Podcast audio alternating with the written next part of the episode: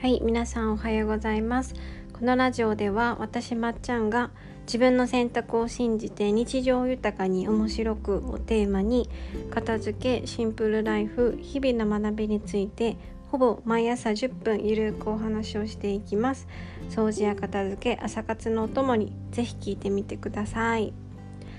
あのずっと横になってたので筋肉が衰えてきた体が衰えてきた気がするなと思ってまずあの体を起こす時間を少し長くしたりとか歩いてみようって思ったんですよね。やっぱ走ったりとか筋トレとかしたいけどいきなりやると体がびっくりするんだろうなと思って昨日は夕方にあの歩きに行ったんですね母に危ないよって。そんなヨガパンツで外歩いたら変な人に襲われるよとか言われたんですけどまああの田舎だし、まあ、気にせずヨガパンツで歩いてたんですが30歳女性ヨガパンツで外歩いてたんですがなんかね明らかに夏の匂いじゃない感じがしたんですよね。涼しくってなんかスズムシとかも鳴いてるしなんかあれ秋秋秋な感じがすると思ってそうあのそれでインスタにねなんか秋の香りがしましたみたいな話をしたらその後にすぐ友人からメールが来てなんか天気予報でそのなんだっけ忘れちゃったけどとりあえず秋の風かなんかとりあえず秋に秋な感じになっているよってそう教えてくれてあ私の感覚は合ってたんだと思ってはいちょっと嬉しかったんです。これって皆さんもありますかね？私が田舎育ちからなのかわかんないんですけど雨が降る前の香りとか、えー、夏の夜の香りとかなんか季節が変わる瞬間のなんか感覚とか結構敏感なんですよね。そう。でもそれをなんかこう昔大学の時になんか雨降ってきそうだねみたいなことを言った時に「えー?」って言われたことがあって。あのそれからちょっとあんま言わないようにしてたんですけどどうですかね？皆さんはありますか？そういった大第六感的な田舎あるあるの匂いとか雰囲気で察するみたいなのあったらはいあの私と同じです。はい。ではでは今日のねテーマちょっと今日の小話につながってくるのではい。早速テーマに移っていきたいと思います。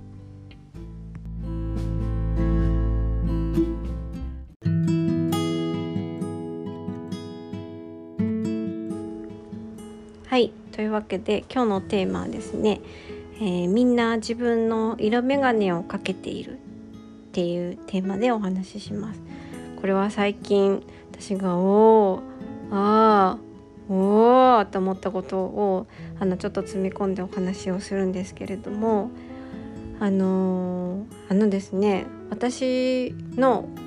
家庭はほぼ皆さん医療職だったりとか公務員だったりとかおじいちゃんおばあちゃんとかもう辿ってっても何て言うんですかね。お堅い職業の人が多いんですよ。警察官とか教師とかあとはなんだ自衛隊とか。そう。自営業の人も中にはいるんですけどあんまりそのアーティスティックな感じの人がいなくて子供の頃から前なんかのポッドキャストの時にも話しましたけどアートに通ずる 人間に接したことがなく育ってきたんですよね。そう大学もその医療系の学科に行ったから、まあ、マンモス校だったからいろんな学科はありましたけどやっぱり同じねその学科の人たちとほとんどつるむのでその自分が生活してきた範囲生きてきた中であまりアートの人と関わることは今までなかったんですがそれこそ4年前3年前に初めてそのワーキングホリデーでカナダに行った時に明らかに多分私がそういう環境にいたとかは関係なく日本よりもそのアートをアートの学科そういうものを学んでいる人とかそういうものに通じている人が多い印象を受けたんですよね。うん、例えば私らは日常生活でそのアートを使ったりとかアートを楽しむっていうことが例えば私みたいにその医療系に勤めてたりとか例えば学校の先生だったりとかされる人とか警察官とかの人でなんかこう趣味でアートに触れたりとか日常生活でアートに触れたりとか友人同士でアートに触れたりすることってあんまりないと思うんですよね。私の生活圏内ではなかったんですけどカナダ飛行機がうるさいですね。すみません。はい。あのカナダにいた時はなんか別にアートの仕事とかしてなくても何かしらなんか皆さんそういうのに通じていたりとか、まあ、そもそもアートの学校に行ってたりとか日本でいうその東大みたいなところですねトロント大学っていうすごい頭のいい学校があるんですけどそこを普通のそのアートじゃない学科を卒業している人たちでもこう絵を飾ったりとかなんか作ったりとかそういう造形的なものを飾ったりとかされてたんですよね。そうだからなんかこう私の中でそのアートの概念がその時に少しあの身近なものになって、まあ、ちょっと衝撃も受けたんですよね。そうでまあその時に、まあ、ちょっとアートっていうのは特別なものじゃなくて結構身近なものなんだなへえぐらいで思ってたんですけど今回私が改めてカナダに行った時に結構一緒に時間を過ごしてた女の子っていうのはそういうアートの学校に行って行ってそういった仕事もしてた子なんですよね。そうだから一緒にこうやっぱ買い物行ったりとかお話をしている中で結構私が「えー、そうなんだ」っていう結構ねなんか衝撃を受けたことがねたくさんあったんですよ。うん、そこで私があのなんかどれだけなんか自分は自分の色眼鏡をかけて物事を判断してたりとか自分の世界で生きてたんだなってそう気づいたんですよ。例えばですよ私が例えばちょっとねこうなんかちょっとアート私興味出てきたみたいな感じで一丁前に思えてきて美術館に行こうって思ったんですよ。うん、で一緒に美術館に行こうってその子に言った時にあの衝撃的な一言があったんですけど「いいよ行っていいよ」って「でも私また一人で行くけどね」って言われて「あなた美術館一人で行くんですか?」って私は思ったんですよね。そうでなんか「美術館一人で行って何何するの?」って聞いたらその絵を感じたりとか絵を見ながら自分で絵を描いてみるって言っててああと思ったんですよなんか意識もしてなかったですけど美術館は私は一人で行くもんじゃないと思ってたんですよ。なんでかわかんないけど。絶対誰かとあの どっかしらに旅行に行った時にいつもなんかそこに観光地として美術館があるから行ってたみたいな感じだったので美術館に一人で浸りに行くっていう行為をしたことがなくってですね。あのはい。あ美術館一人で行くんだとそこで私は最初の衝撃を受けてしかも美術館で絵を描くんだっていうねあの新たな衝撃も衝撃波も受けました。はい。すごいなと思って。あとはその買い物に行く時も私は結構これが欲しいとか決めたりとか、えー、頭で多少考えて買うんですよね。そう。昔は結構レビューとかも見てたんですよ。例えばユニクロでこの服を買いたいと思ったら先にネットでレビューを見たりするんですよ。でレビューが悪かったら自分がいくら欲しいなと思っても買わなかったりするんですけど結構その子は感覚で服を選んだりしててあなんかまた服の選び方も違うんだなって思ったのとあとですね何だったかな。そうそうあの家に遊びに行った時に、まあ、前も行ったことはあったけどその時は気づかなかったんですがあのやっぱり絵を描かれるからあの紙がねたくさんあるんですよね。紙が。白い紙が。でなんか私からしたら生地の違いがわからないんですよね。なんかザラザラしてるぐらいしかわからないんですけど普段からその紙に触れてる紙を紙に文字を書いたりとか紙に絵を描いたりとかしてるからその紙の素材とか質感とかも多分アートの一環として使用してて紙のその違いにすごい敏感でこれとこれは何がこういうことが違っててこの紙はこういうのが違っててみたいな感じだったんですけど全然私には分からなかったんですね。そう。すごいなって思ったんですよ。はい。すごいなっていうか違うなと思ったんですよね。そう。私にとって紙は全部紙です。ただの白い紙で。そう、まあ、おわらばんしかちょっといい紙かぐらいの違いしかわからないんですけど。そう。あとですねあとすごい結構衝撃を受けたのが私がねそのパワーポイントを作ってその子にねそのパワーポイントを見せる機会があったんですよ。英語に訳してほしかったから。そしたら別にあのー、私がお願いしたわけじゃないのにその子がね自分からパワーポイントのデザイン直そうかって言ってくれたんですよ。そう。私そういうデザインとか考えるのがすごい苦痛であのありがたかったんですけど「えなんで直したいと言ってくれたの?」って言ったら「好きだから」って言ってて好きだしなんかそういう例えば文字がちょっとこう文字の大きさが違ってたりとかそういったズレがあったりとかなんかこうバランスが悪かったりなってるのが気になるって言ってて私ねあの 気になるけどあのそれに時間をあまり費やしたくないっていうか面倒くさいと思っちゃうタイプなんですけどそれが楽しいんだと思ってそういうのを直したりとか文字の大きさとか直したりとかそれこそ文字のフォントを選んだりとかパワーポイントのデザインを考えたりするのが楽しいっ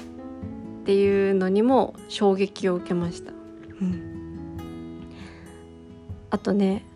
これもねびっくりなんですけど同じカメラを使っている同じ媒体で同じものを撮っているはずなのに写真の写りが全然違うんですよ。そう。あの 同じものを写してるのにやっぱこう意識してることとか写し方とか感覚でわかるんでしょうねきっと。別にカメラの撮り方とか習ってないって言ってたから感覚でわかるんでしょうけど明らかに私よりなんかおしゃんな感じで撮れてるんですよ。影とかそのものの写り方とかそう。だからそのインスタの写真とかインスタのストーリーとかもすごくおしゃれなんですよね。うん。でもやり方を聞いても別にやり方は一緒なんですよ。なのに 完成品が違うからあのこの子と私の世界の見え方って違うんだなと思ってはいびっくりしました。びっくりしたし違うからこそその人の視点を私もあのなんていうの？取り入れたいというかその人の見てる世界を私は見たいと思っていろいろお話を伺ってました。どうやってどの角度で何を気をつけてあの写真を撮っているのかとか美術館に行った時に何を考えてるのかとかなぜ絵を描くのかとかてかどういった時に絵を描こうと思うのかとかいろいろね聞きました。鬱陶しいぐらい。はい。だからやっぱりこう自分が見てる世界とねその私が会った子は、まあ、ほとんど年も一緒で性別も一緒。なのにそれだけやっぱ見えてる世界とか考えてることとか同じ行為をしてても結果が全然違うっていうのはもうあまりにも面白すぎてはい。やっぱその人の見えてる世界私も知りたいなと思ったしなんか性別が一緒で年齢が一緒の人でこれだけ違うのであったら私と違う世界の見え方をしてる人間人は世界にどれだけいるんだろうと思うとすごくあのワクワクするしもっと知りたいなって思いましたしやっぱ自分の常識とか自分の世界の見え方っていうのはあの本当に何百万通り何千通りの中の一つであってみんなが見ているものとはまた違う。私が見ているものもきっと特別なんだろうなってはい思いました。だから今日のあのタイトルで言ったみんな自分の色眼鏡をかけているの色眼鏡っていうのは、まあ、悪い意味だけじゃなくてみんな違って自分もきっと特別な景色を見ているんだろうなって。自分も特別な景色を見ているからこそこの特別感を人に伝えていきたいなって思いました。改めて。はい。ね私はその結構冒頭で言ってみ言ってるみたいにその匂いとかあのー、四季の移り変わりとか結構敏感なので、ま、そういったところのなんかちょっとしたこうアンニュイな違いとかもね人に伝えていけたらなって このポッドキャストを通して 片付けを通してなんかそういった世界もあるよっていうまっちゃんの色眼鏡をみんなに見せていけたらいいなと思ってます。はい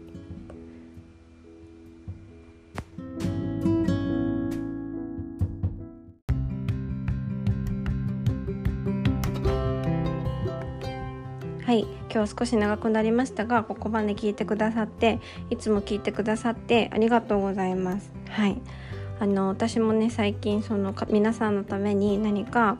えー、なんかこうワークショップとか活動とかできたらいいなと思いながらも体調崩したりとかいろいろ、まあ、言い訳になりますがバタバタしてできなかったので、まあ、ずっとモヤモヤしてて今日決めたんです。あのやることをね。なのでお話しします。はい。あの、さっき話してたみたいにあの、偏った色眼鏡をしてて結構日常生活あの、自分の世界狭いなとか楽しくないなと思ってる人とか逆にあの今の自分の色眼鏡っていうのをもっと磨いていきたいっていう人とか今の暮らしが好きじゃないけど何から始めていいか分からなくて悩んでる人。もっと前の私みたいにあの過去に肩をつけて前に進みたいとかもしかして今悩んでる悩みとかって私のポッドキャストを聞いて片付けでなんか解決できるかもしれないっていうなんかこうちっちゃな光を見つけてる人とかにあのぜひ受けてほしい、えー、ものを企画しました。えっと、名前はですね今の暮らしをもっと好きになろうコンサルなんですけどとりあえずその今のこの現状の状態をどうにかしたい変えたいかより良くしたい過去に型をつけたいとかとりあえず今の暮らしをどうにかしたいともがき苦しんでいる人と私があのお話をしてそれがもしかしたら片付けで解決できるかもしれないし片付けで解決できないかもしれないんですけどあの何かしら私からこうあのコンサルできることですね話を聞いて何か解決できるような話とかそういう力になれることができたらいいなと思って今回のねその会を企画しました。はいあの結構込み入った話もすると思うのでこれは個別でやります。個別で、えっと、1人40分で3名様限定で募集をします。はい。あのこれはね無料でやります。無料でやりますのでまたこの今の暮らしをもっと好きになろうコンサルにあの興味がある方は22日から LINE 公式の方で正式に、あのー、最新情報お知らせを載せますので興味があるかあるなっていう方はあの LINE 公式の方からね登録をして私からのねその連絡をねお待ちください。はいというわけで今日はねここまで聞いてくださってありがとうございました。またね次回のポッドキャストでお会いしまお会いしましょう。皆様良い一日をお過ごしください。